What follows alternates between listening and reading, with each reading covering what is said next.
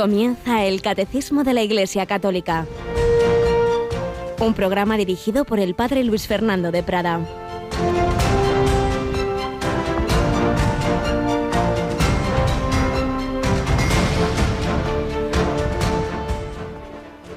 Jesús llamó a los doce y los fue enviando de dos en dos, dándoles autoridad sobre los espíritus inmundos. Les encargó que llevaran para el camino un bastón y nada más, pero ni fan, ni pan, ni alforja, ni dinero suelto en la faja, que llevasen sandalias, pero no una túnica de repuesto. Quedaos en la casa donde entréis, hasta que os vayáis de aquel sitio. Y si en un lugar no reciben ni os escuchan, al marcharos, sacudíos el polvo de los pies en testimonio contra ellos. Ellos salieron a predicar la conversión, echaban muchos demonios, ungían con aceite a muchos enfermos y los curaban. Alabados sean Jesús, María y José. Muy buenos días, querida familia de Radio María. En este jueves 7 de febrero oímos este Evangelio según San Marcos, ese envío misionero todavía, digamos, en, mis, en pruebas, en una especie de, de etapa pastoral de los discípulos con Jesús, porque el envío misionero definitivo sería ya con Cristo resucitado antes de su ascensión al cielo. Pero así iban poniendo en práctica esa, esas enseñanzas y ese envío de Jesús en espíritu de pobreza, ir con lo justito. Y ya sabéis lo que nos dice aquí el Señor y recordábamos ayer, lo que tenían que hacer era sembrar. Luego, lo que pudiera ocurrir, ah, podían escuchar, no escuchar, recibirles, no recibirles, eso ya no depende de nosotros, depende de la libertad de aquel que recibe ese anuncio. No se nos pide conseguir nada, sino intentarlo todo. Lo nuestro es sembrar, hacer el bien y confiar en el Señor y, la oración, pero lo demás ya está en, en, manos de Dios y en manos de esa persona. Y comenta el padre José Fernando Rey, se fija en ese detalle de cómo envía a sus discípulos pues con lo justito y entonces Señala qué difícil resulta convivir con las personas que nunca están contentas. Si hace calor en verano se quejan porque añoran el invierno. Llega el invierno y se quejan del frío, suspirando por el verano. Los llevas a comer a un buen restaurante y protestan porque el servicio les parece lento. Si caminas con ellos se cansan, si descansas con ellos se aburren, si los acompañas al cine la película es mala. Solo te consuela al pensar que al sufrirlos te santifican pero uno preferiría tenerlos lejos a tenerlos cerca, la verdad. Y en cambio, algo que distingue al santo es que es una persona de buen conformar, no se queja de nada, porque ya lo tiene todo. Lleva a Dios en el alma, y quien a Dios tiene, nada le falta. Jesús encargó a sus discípulos que llevaran un bastón y nada más, ni pan, ni alforja, qué poquito necesita para ser feliz quien tiene a Dios al contrario de lo que sucede con los quejumbrosos, da gusto estar con personas así, siempre contentos, buscan lo positivo de cada situación y en lugar de cargarte con sus quejas, procurarán aliviar tus cargas. ¿Y tú? ¿De cuáles eres? ¿De los quejumbrosos o de los que viven felices porque han descubierto al Señor? Esperemos que lo segundo como es nuestra amiga Mónica, siempre alegre. Buenos días, Mónica. Muy buenos días, padre. No te esperabas este ataque así. No, no, no, no. Pero bueno, gracias a Dios. Pues demos gracias a Dios, en efecto. Y por cierto, hablando de dar gracias a Dios, se puede dar gracias hablando y cantando. ¿Y por qué decimos esto? Porque tenemos que recordar que estamos en el año del cumpleaños de Radio María, 20 aniversario de Radio María. Y hombre, se puede celebrar también cantando, ¿no te parece?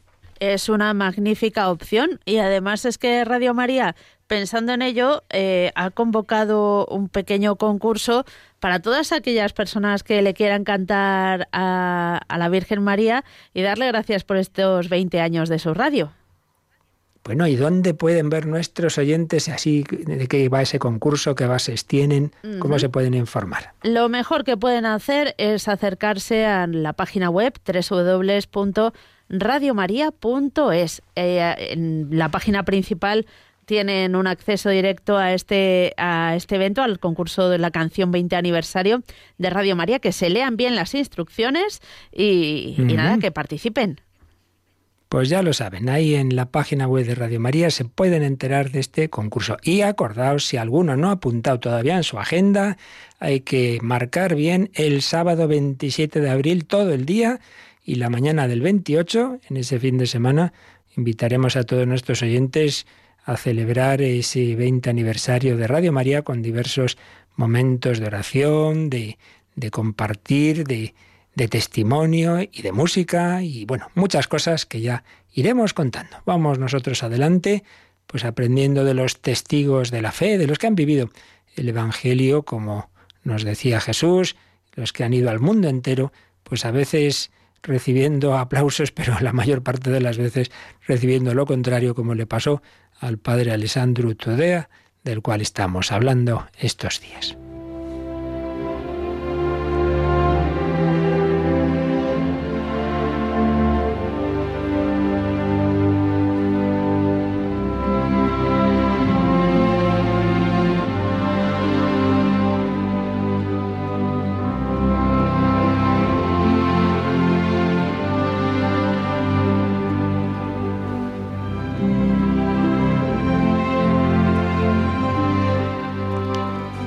Alessandro Todea, un hombre para todas las estaciones, un hombre para la eternidad, sacerdote de Transilvania que pasó a ser parte de Rumanía. Y nos quedábamos en cuando ya ordenado sacerdote, Rumanía pues cae bajo el comunismo de, desde la Unión Soviética y se imponen manuales de marxismo y ateísmo en todas las escuelas, incluidas las cristianas. Como las escuelas católicas se niegan a aceptarlos, el régimen deja de remunerar a los profesores, pero Monseñor Suciu organiza una colecta entre las parroquias para pagar a los docentes. Encarcelan al rector del seminario de Blaj y en marzo de 1945 arrestan al padre Todea por primera vez aunque en este caso será por un breve espacio de tiempo.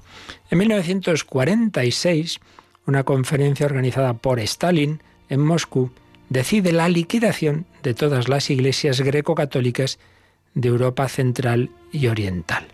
En Rumanía, la Iglesia unida, la Iglesia católica, está muy ligada a la identidad nacional y desde hace más de un siglo mantiene buenas relaciones con la Iglesia ortodoxa, la excepción de una pequeña minoría anticatólica de esta última.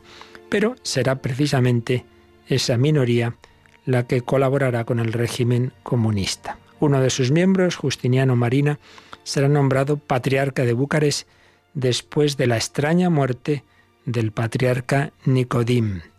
El nuevo líder de la Iglesia Ortodoxa se convierte en un defensor del comunismo y pronto reclamará la liquidación de la Iglesia Católica Unida y su conversión a la ortodoxia. Em, eh, para preparar el terreno, el régimen denuncia el concordato con la Santa Sede, cierra los colegios católicos y destituye a varios obispos.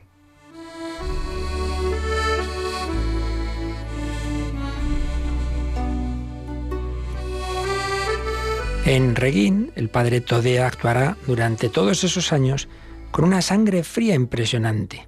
Nos sigue contando Didier Rans, dirigiendo su zona en medio de las persecuciones, mientras prepara a sus 28 sacerdotes y a todos sus fieles para la gran prueba. Manda reparar las iglesias y construir otras nuevas, organiza la catequesis y los encuentros con los jóvenes y resuelve los problemas de pensión de los sacerdotes jubilados y sus viudas.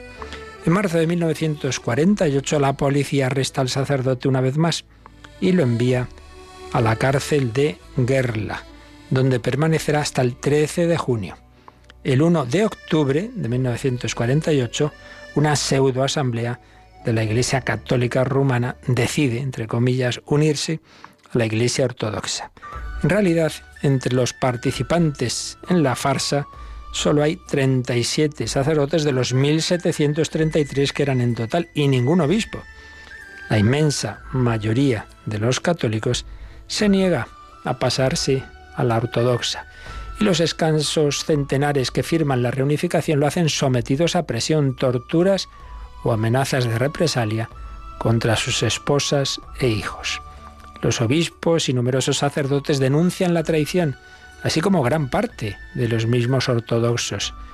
Estos últimos son conscientes de que después de haberles utilizado para acabar con los católicos, el régimen arremeterá también contra ellos. Los obispos y numerosos sacerdotes serán arrestados. La mayoría están casados y sus familias sufrirán la miseria y el oprobio social. Recordemos que son eran de ese rito oriental donde podían los sacerdotes estar casados. Se lanza una campaña de intimidación para obligar a los sacerdotes reacios a firmar el formulario de reunificación, campaña que se extiende a los propios fieles. Escribirá eh, el padre Todea, fueron días apocalípticos, yo mismo tuve que sufrirlo en mis propias carnes. De hecho, vuelve a ser arrestado el 14 de octubre por negarse a firmar el formulario de adhesión a la Iglesia Ortodoxa. Los agentes le conducen a la comisaría y nada más entrar suena el teléfono. El oficial se apresura a responder y mientras el padre Todea, arcipreste de Regín, aprovecha para salir corriendo y refugiarse en la casa de una familia amiga. Después de la reunificación con la Iglesia Ortodoxa, celebrada el 21 de octubre, las detenciones de sacerdotes católicos se multiplican. Y cuando ya muchos años después llegó a ser cardenal, Todea recordaba de esta manera lo que habían vivido. Primero apareció el decreto gubernamental del 1 de diciembre que informaba a la opinión pública del país y del extranjero de que la Iglesia greco-católica se había liquidado a sí misma y había pasado a formar parte de la Iglesia ortodoxa. El 2 de diciembre de 1948 se difundió un comunicado oficial. Los bienes de la Iglesia disuelta pasarían a pertenecer a la ortodoxia y al Estado. Ese decreto, que en realidad no concernía en absoluto a la Iglesia greco-católica, puesto que ésta no se había liquidado a sí misma, desencadenó una persecución contra los sacerdotes y los fieles. Los católicos no podían respetar dicha ley, puesto que no les concernía, ya que en ningún momento era verdad eso de que se habían liquidado a sí mismos. Parece espantoso. Sin embargo, fue una realidad triste y humillante. Y a continuación empieza a contar todas las detenciones de los obispos. El de Blag, que morirá en 1953 en la cárcel de Siger. El de Oradea, que morirá en 1952 en esa misma cárcel. El obispo auxiliar de Blag muere en 1955 en otra cárcel, la de Siguet. Y bueno, y así podríamos seguir diciendo nombres y nombres de obispos que son encarcelados y que tras diversos malos tratos mueren en esa situación. También fueron encarcelados canónigos, profesores de teología, deanes, numerosos sacerdotes, monjes, religiosas y fieles, tanto hombres como mujeres. Por suerte para nuestro pueblo, decía Monseñor Todea, nuestra iglesia y el conjunto de la iglesia católica en ella no hubo ningún traidor, ni siquiera entre los arrestados en primer lugar, ni entre sus sucesores, y eso que la violencia era verdaderamente espantosa, el terror indescriptible, pero el miedo no consiguió apoderarse de ellos ni incitarles a mentir, lo cual les habría hecho traicionar sus más firmes convicciones. Su grandeza consiste en haber cuestionado el derecho de los estalinistas a violentar su conciencia. Porque el perseguidor no es el único culpable. El perseguido que por miedo acepta el punto de vista del perseguidor se hace también culpable. El 12 de diciembre de 1948, más de, de 600 sacerdotes católicos están en la cárcel, es decir, un tercio del clero católico. Pues esta era la libertad que prometía esa ideología que hablaba de, del paraíso, ¿verdad? Del paraíso comunista en las cárceles. Pues pedimos al Señor esa fortaleza que de tantas personas, de tantos hombres y mujeres en la historia de la Iglesia, de la que solo se nos suele contar las debilidades de algunos de sus miembros y que poco en cambio sabemos nosotros mismos de tantos héroes, de tantos mártires, de tantos que han dado la vida en esa fidelidad al Señor. Así se lo pedimos a la Virgen María, Reina de todos los santos.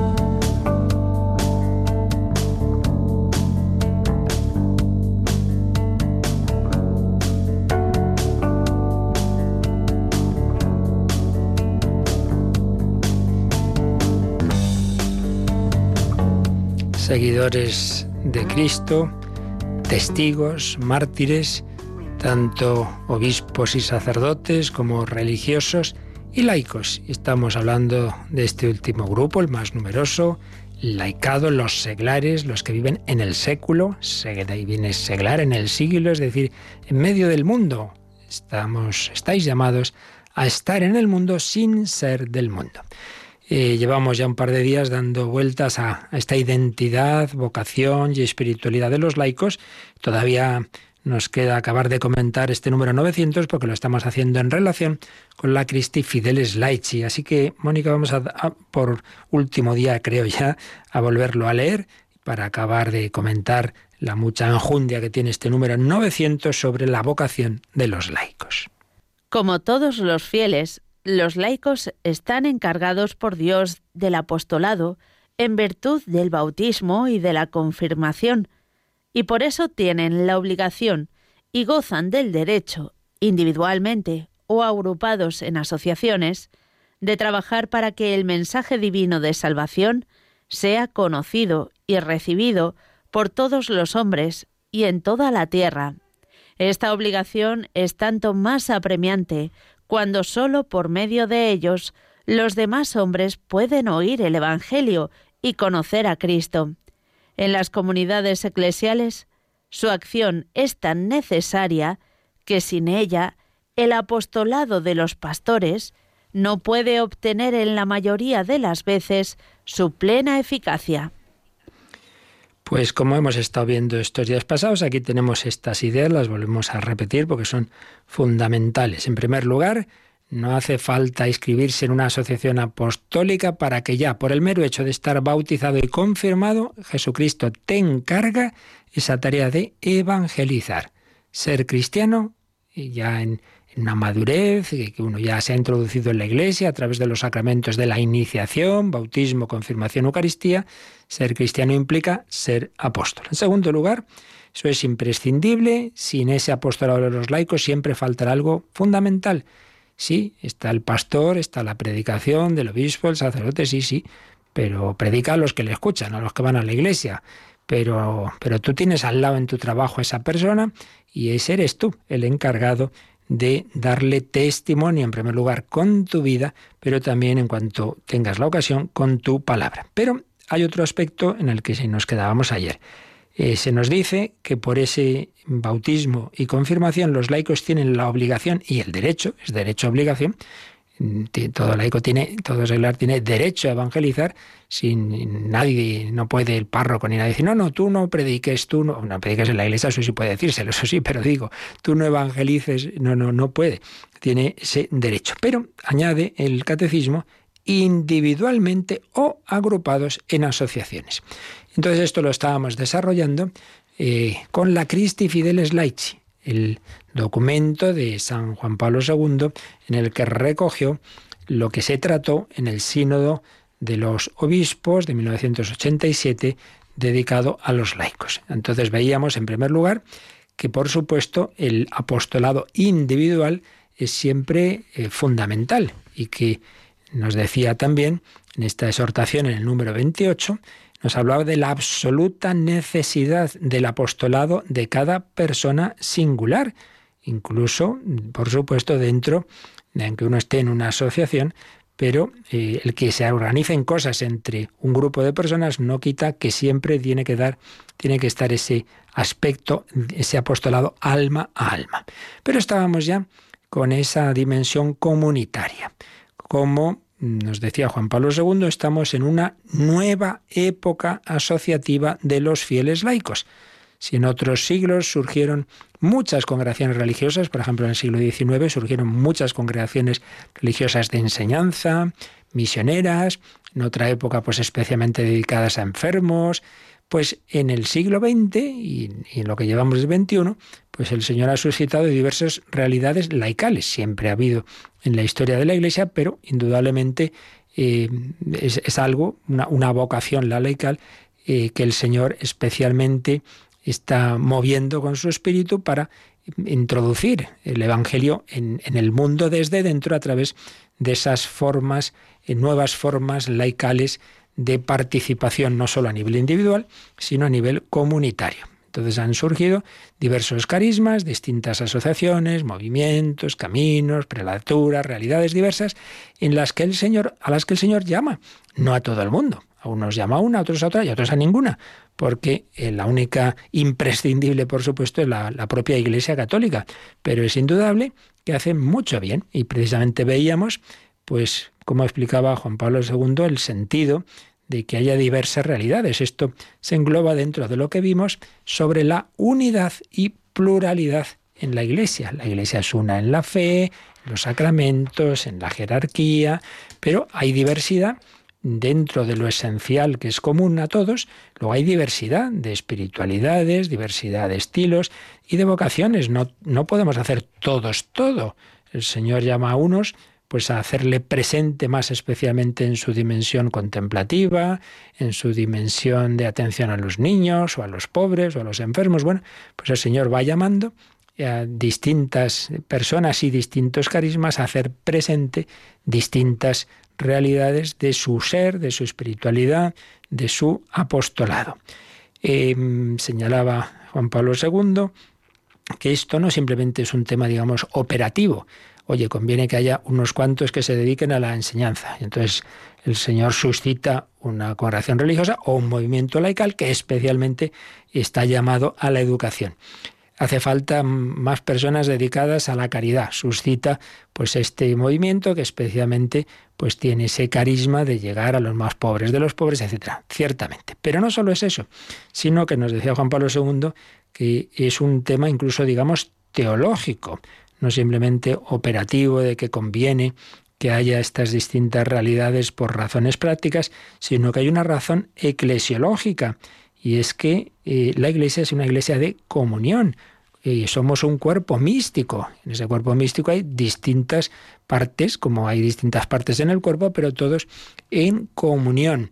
Y por ello terminaba el número 29 y nuestro comentario de ayer recordando que esa libertad de asociación de los fieles laicos es algo, es un derecho, es un derecho. Dicen, es un propio, verdadero y propio derecho que no proviene de una especie de concesión de la autoridad. Simplemente por ser cristianos miembros de la Iglesia, pues igual que hay derecho a asociarse para, para fines culturales, deportivos, etcétera, pues también lo hay para profundizar en la vida espiritual y para hacer esa tarea de evangelización eh, conforme a determinado carisma. Siempre, por supuesto, dentro de esa iglesia comunión que el Señor ha establecido en un sentido jerárquico y por tanto siempre en ese espíritu de obediencia a la jerarquía. Pero esa jerarquía a su vez tiene que ser consciente de que su llamada es discernir, encauzar, eh, moderar, pero nunca mm, sofocar los verdaderos carismas. Hay que discernir si son verdaderos o son ocurrencias, eso es otra cosa. Y por eso pasamos ahora al número 30 de Christi Fideles Laici, donde el Papa Juan Pablo II recogía, resumía los criterios de eclesialidad de los que se había hablado en ese sínodo, que sirven para discernir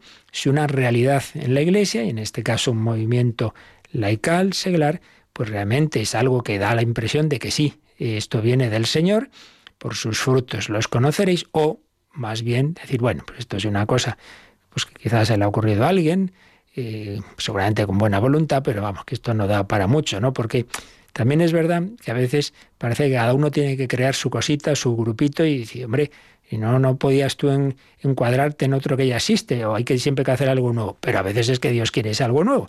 Y eso es lo que hay que discernir. Entonces, ¿qué criterios nos daba esta exhortación Christi Fidelis Leitch. En primer lugar dice el primado que se da a la vocación de cada cristiano a la santidad y que se manifiesta en los frutos de gracia que el Espíritu Santo produce en los fieles. Un poquito más adelante el Papa señalará algunos ejemplos de esos frutos de gracia. Entonces, claro, el primer dato es este.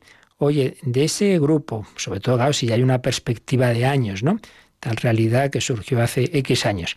Eh, ¿qué, ¿qué, ha producido las personas? Oye, pues mucha gente muy buena, mucha gente, incluso algunos ya con procesos de, de beatificación, de canonización, que aquí han salido pues sacerdotes religiosos, matrimonios, jóvenes, han sido personas que han dado la vida, pues hombre, evidentemente eso sería una buena señal, ¿no? Si por el contrario, pues no, no se ve, no se ven esos frutos de gracia, pues entonces uno se sospecha que no viene la cosa tanto de lo alto. Por tanto, si ahí ante todo se recuerda y se ayuda a vivir la vocación común que tenemos todos los cristianos, bueno, todos los hombres, pero muchos aún no lo saben, que es la santidad. Segundo criterio, la responsabilidad de confesar la fe católica, acogiendo y proclamando la verdad sobre Cristo, sobre la Iglesia y sobre el hombre en la obediencia al magisterio de la Iglesia, que la interpreta auténticamente. Claro, estamos hablando de si una realidad laical eh, dentro de la Iglesia eh, la discernimos como algo que viene del Señor, pues hombre, claro, hay que ver si lo que profesa es la fe católica, porque si no profesa la fe católica, bueno, pues estará estupendamente, ¿verdad? Hay muchas cosas muy buenas en el mundo, pero entonces no tiene sentido que pida esa aprobación como una realidad dentro de la propia Iglesia. Entonces, si ustedes eh, lo que profesan es la, doctrina católica, pues, pues claro, ese es el punto para empezar, ¿no? Porque si no, pues será otra cosa.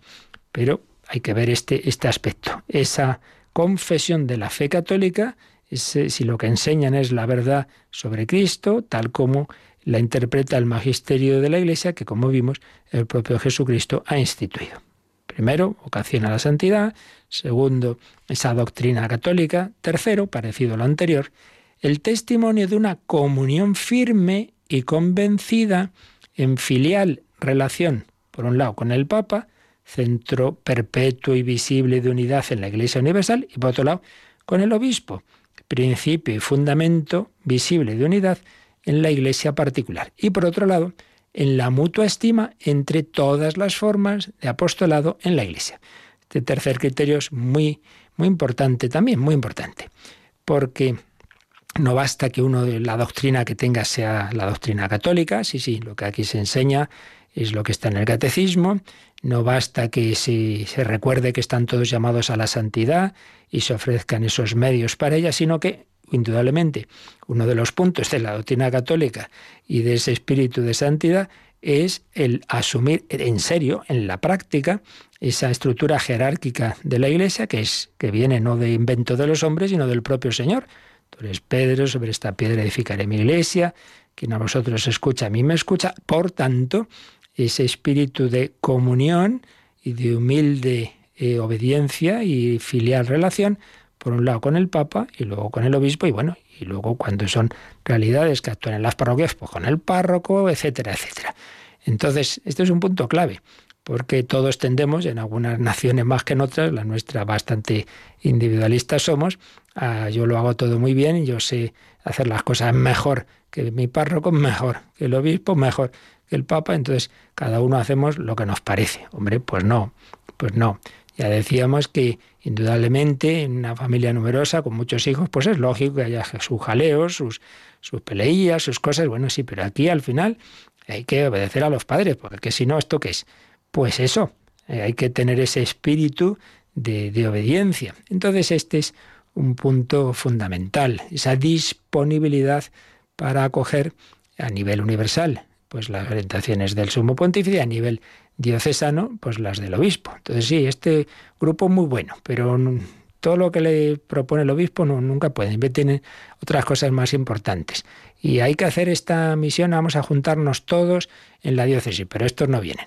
Vamos en la universidad a hacer también esta, este, esto ya lo he vivido yo más de una vez y más de dos, esta misión y tal, pero los de tal realidad, pues aquí escondiditos y no, y, son, como decía uno, de la secreta, porque aquí no, no hay manera de, de, contar con ellos. Pues hombre, no, no es buena cosa. Ahora, también hay que decir, no confundamos nunca las patologías y, de una realidad y que todos tenemos nuestros defectos con la esencia de las cosas. Quiero decir que el hecho de que en todas partes y en, todas las órdenes religiosas, sacerdotes, eh, y realidades laicales siempre, pues claro, como todos somos pecadores, hay defectos con el hecho de que en sí mismo, digamos, esa realidad no acepte estos principios. Hombre, pueden vivirse habitualmente bien, pero eso no quita que siempre te vas a encontrar aquí uno, pues que es, va más a su aire, etcétera, etcétera. Bien, llevamos ya tres criterios. El criterio de, de que aquí se, se, recuerda ante todo y se ayuda a vivir la vocación a la santidad, la profesión de la doctrina católica y este espíritu de comunión eh, con, con la jerarquía. Y también en este tercer criterio se dice la mutua estima entre todas las formas de apostolado de la Iglesia. Pues volvemos a lo de antes. Es buena señal que uno diga, yo soy de este grupo, pero oye, yo también estimo a los demás y cada uno el suyo. Mientras que si uno, no, no, nuestro es el mejor. Y va, los demás, en fin, estos son de segunda categoría, que no creo que nadie lo diga así de claro, pero a veces, a veces implícitamente sí. Yo recuerdo cuando yo era universitario, estaba en un grupo, pues había otro de otra realidad, empeñado en que me metiera donde digo, yo ya tengo mi grupo, pero no, es que el nuestro es el mejor. Bueno, pues vale. Entonces, esas cosas pasan. Ahora, vuelvo a lo de antes, vuelvo a lo de antes. El hecho de que en toda realidad, pues siempre hay quien tiene un poco ese espíritu, no quiere decir que en sí misma esa realidad sea así, en todas las realidades de este mundo, los equipos de fútbol, los partidos políticos y en fin, en todo, siempre hay gente sectaria, vamos a hacer, pero el que haya personas con ese espíritu no quiere decir que el movimiento, la realidad eclesial como tal, sea así. Si lo fuera, pues desde luego no sería buena señal. Lo importante es que sirvamos al Señor, cada uno donde Él nos llama, cada uno pues poniendo a su servicio los talentos que Dios nos ha dado, vamos a decirle que individualmente o comunitariamente Dios nos llama a formar parte de alguna realidad eclesial, queremos ser sus servidores. Yo quiero ser tu servidor.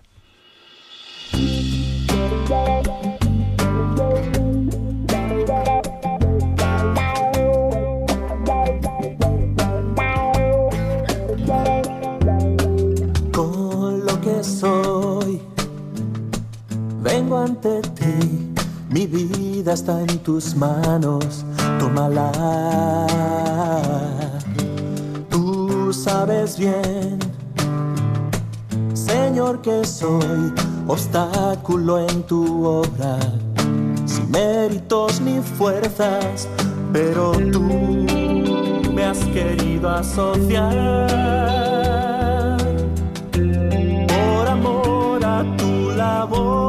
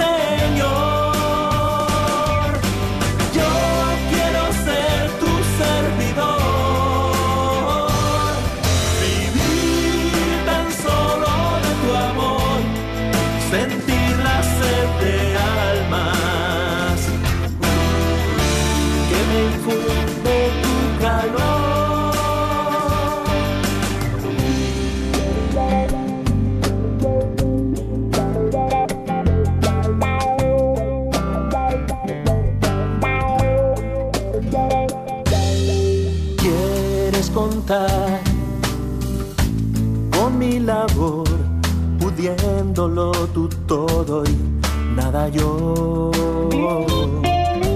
Mira, Señor, mi corazón y enciende en él el fuego que nace en tu presencia.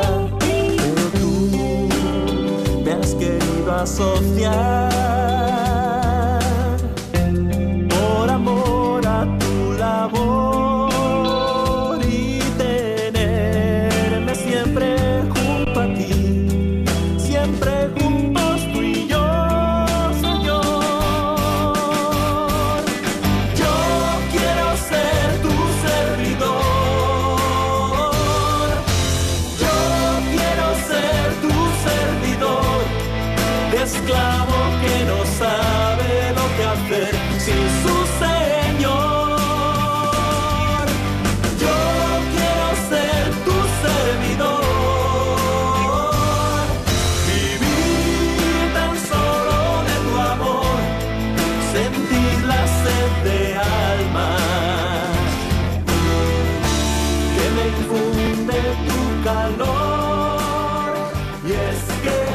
Están escuchando el Catecismo de la Iglesia Católica con el Padre Luis Fernando de Prada.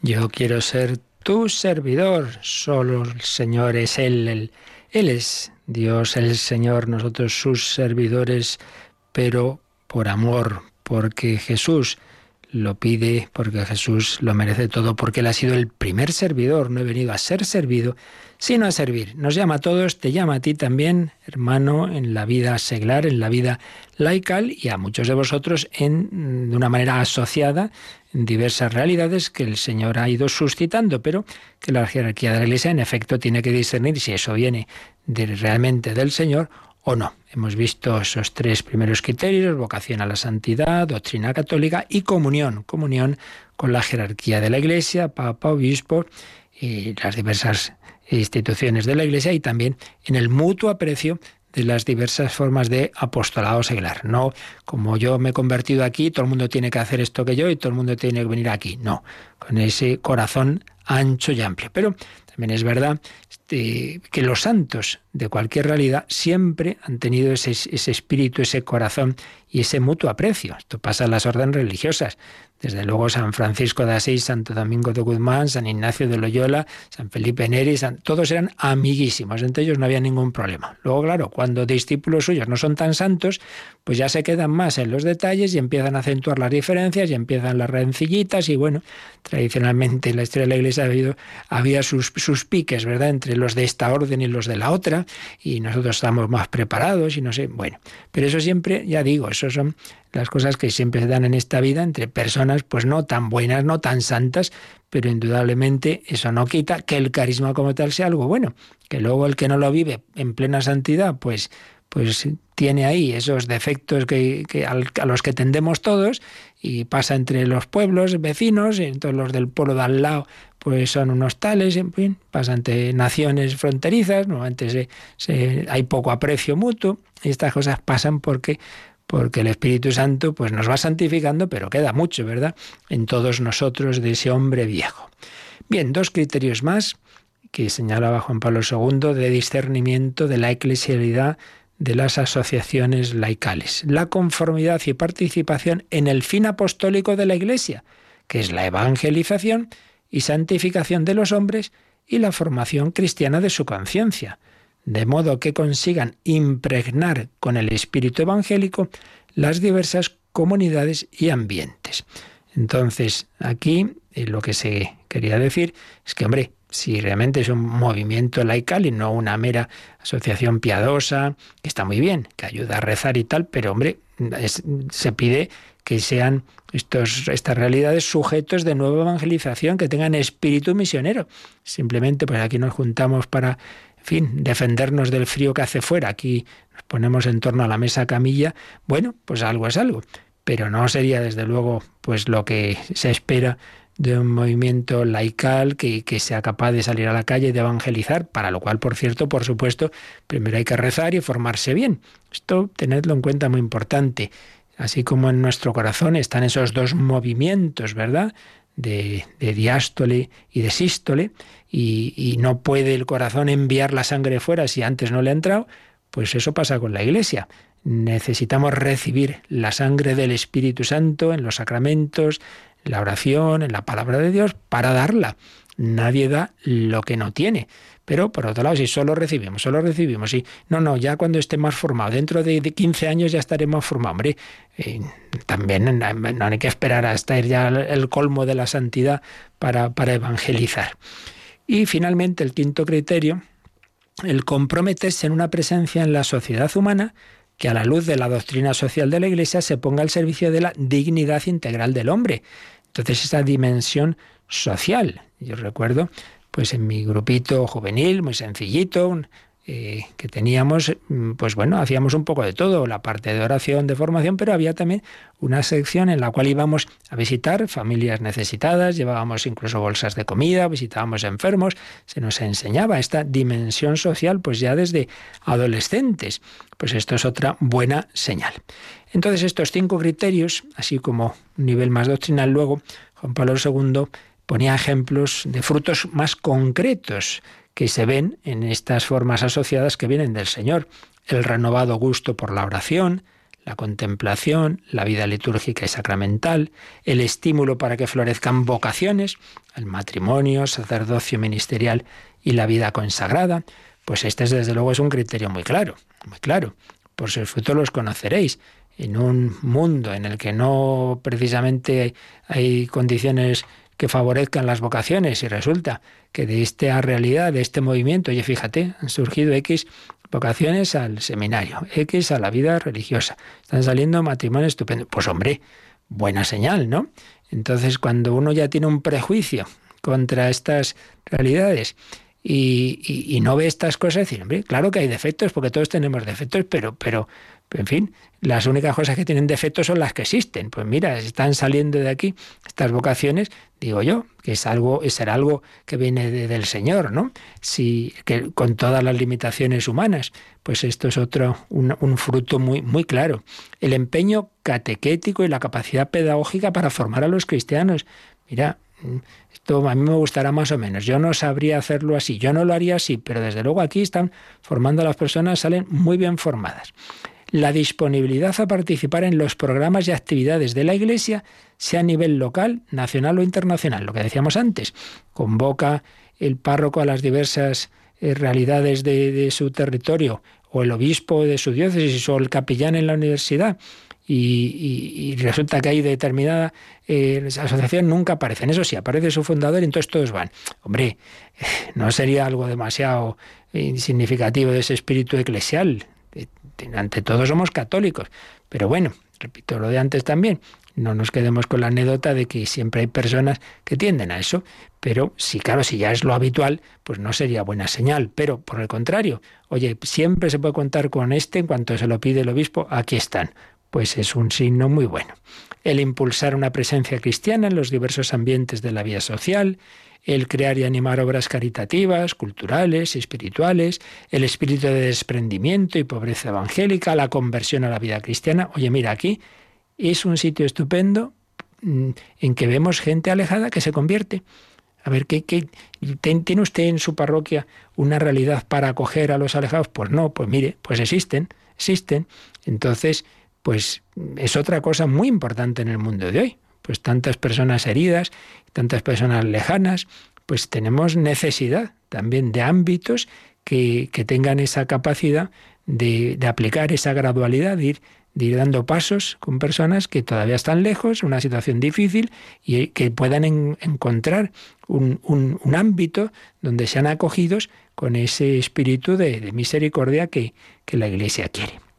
Así pues, creo que son unos criterios que ayudan pues a nuestra propia reflexión personal y a los pastores, claro, que son los que tienen que hacer ese discernimiento, pues a, hacerlo con, este espíritu que, la Iglesia plasmó en este documento y en otros, pero bueno, que aquí están de una manera más, más ordenadita, más clara. Continuación, número 31 de Cristi Fideles Laici, Juan Pablo II insistía en, en que los pastores tienen que hacer ese discernimiento que es importante cuando ya hay un tiempo de en que una realidad de esta pues ha ido caminando, pues que, se haga un, reconocimiento oficial. Por eso, antes o después, estas realidades pues deben hacer unos estatutos, deben presentarlos primero a ese nivel local y luego ya, si la cosa se va extendiendo en el mundo entero, pues ya llegan a, la Santa Sede, está el Pontificio Consejo para los Laicos, etc. Y mm, al final Mm, volvía a insistir Juan Pablo II en la importancia de las relaciones fraternas de estima, cordialidad y colaboración entre las diversas formas asociativas de los laicos. Y recordemos que Juan Pablo II empezó a, hacer algo que luego siguieron sus sucesores, que son normalmente en torno a Pentecostés, convocar a las grandes realidades y movimientos eclesiales y es muy bello decir, oye, pues es justamente esto, ¿no? Relaciones fraternas de estima, cordialidad y colaboración. Mira, yo soy de esta realidad, tú eres de la otra, tú de la otra, como usted es dominico, usted es jesuita, usted es franciscano, usted lo que sea, pero ya, eso es el adjetivo. Lo esencial es que somos cristianos, que somos católicos, y eso es lo esencial. Entonces, claro que tan contentos de ir todos juntos a celebrar nuestra fe, a rezar juntos o hacer una misión evangelizadora, pues cada uno con su espíritu, con su estilo, pero sabiendo que lo esencial es común. Unidad y diversidad. y insistía el Papa, que se ha depuesto todo espíritu de antagonismo y de contienda, y que se compita más bien en la mutua estima. Y citaba a San Pablo, en esa mutua estima, en Romanos 12:10, en el adelantarse en el recíproco afecto y en la voluntad de colaborar con la paciencia, clarividencia y disponibilidad al sacrificio, que esto a veces puede comportar, pues es verdad, es verdad. Claro, yo haría las cosas más, más fácilmente yo solito, a nuestro grupo que ya nos conocemos todos solo. Claro, al hacerlo con otros, pues hombre, esta cosa a lo mejor yo la haría de otra forma, sí, pero más vale. Una obra que a ti te puede parecer más imperfecta, hecha en unidad, que otra hecha aquí solitos. Hombre, la comunión es un valor. Entonces, terminaba este número 31 diciendo, ser responsables del don de la comunión significa estar decididos a vencer toda tentación de división y de contraposición que insidie la vida y el empeño apostólico de los cristianos. Pero, fijaos, que esto que es verdad que ocurre, que ha ocurrido siempre entre órdenes religiosas o entre miembros de movimientos laicales, no nos escandalice, porque esto ha pasado desde los primeros cristianos. A veces idealizamos esos primeros cristianos, esa primera comunidad. Bueno, pues recordad que San Pablo se enfada y les escribe a los corintios. Pero ¿qué es eso de que yo soy de Pablo, yo de Apolo, yo de Cefas, yo de Cristo? ¿Está acaso dividido Cristo? Bueno, pues si ya pasaba entonces, poco nos extraña que nos pase ahora, porque eso es propio de, de la limitación humana pero de ahí no saquemos la conclusión, no, pues entonces no debe haber eh, grupos realidades en la iglesia, pues se pelean. Pues es lo mismo que si dijéramos, volviendo al ejemplo que os decía ayer, pues mejor no tener muchos hijos, pues van a pelear. Hombre, buena solución. Tenemos solo uno, así no se pelea con los hermanos, claro, está bien. No, hombre, la fecundidad, la fecundidad del Espíritu Santo suscita personas, hijos de Dios, que como no estamos en el cielo ni somos santos, pues sí, a veces nos peleamos, pero hombre, pero hombre, a pesar de todo lo, lo positivo, es mucho mayor. Por eso, te decía también San Pablo, os conjuro, hermanos, por el nombre de nuestro Señor Jesucristo, a que tengáis todos un mismo sentir y no haya entre vosotros disensiones. Antes bien, viváis bien unidos en un mismo pensar y en un mismo sentir. Concluía San Juan Pablo II, la vida de comunión eclesial será así un signo para el mundo y una fuerza atractiva que conduce a creer en Cristo, como tú, Padre, en mí y yo en ti, que ellos también sean uno en nosotros, para que el mundo crea que tú me has enviado. De este modo, la comunión se abre a la misión, haciéndose ella misma misión. Ese ejemplo, ese testimonio de cristianos en distintas parroquias, movimientos, etcétera, pero que están unidos porque tenemos la misma fe, recibimos al mismo Jesucristo y tenemos la misma misión, anunciar al mundo a Cristo, cada uno a su manera. Bueno, ese testimonio de comunión es ya en sí mismo una misión, enseña que hay una realidad superior capaz de unirnos, capaz de darnos esa fraternidad universal que el Señor quiere para sus hijos. Pues con esto terminamos este apartadito eh, de la vocación de los laicos y ya pasaríamos el próximo día a ver la participación de los laicos en, triple, en la triple misión o función de Cristo, sacerdote, profeta y rey.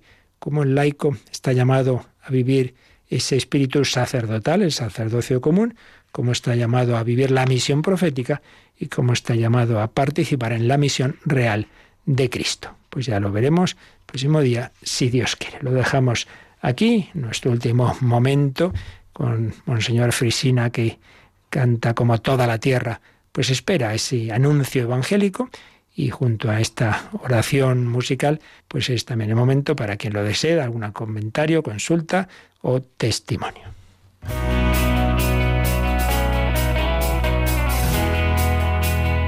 Participa en el programa con tus preguntas y dudas Llama al 91005 9419. 91005 9419. También puedes escribir un mail a catecismo arroba radiomaria.es. Catecismo arroba radiomaria.es.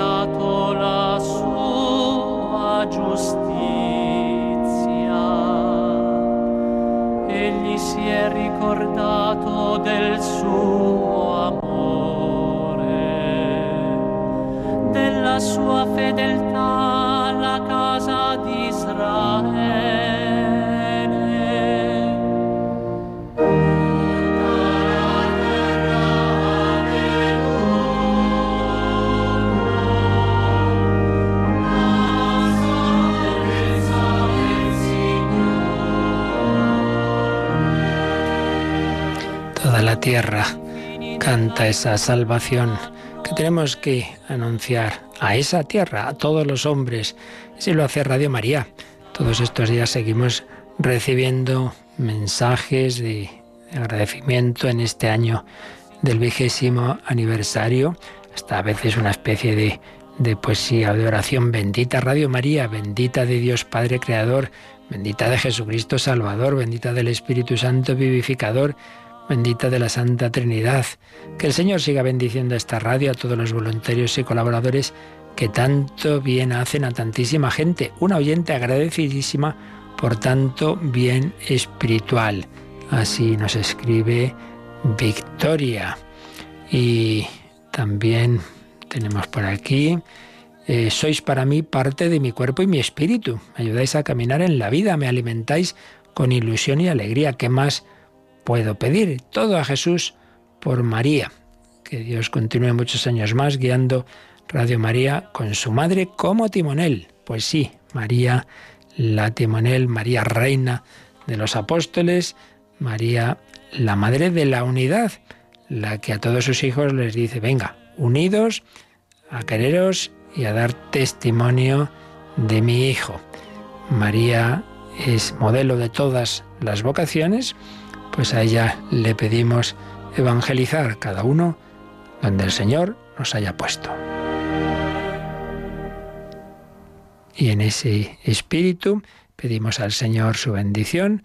Él nos envía al mundo entero para dar testimonio del Evangelio. La bendición de Dios Todopoderoso, Padre, Hijo y Espíritu Santo, descienda sobre vosotros. Alabado sea Jesucristo.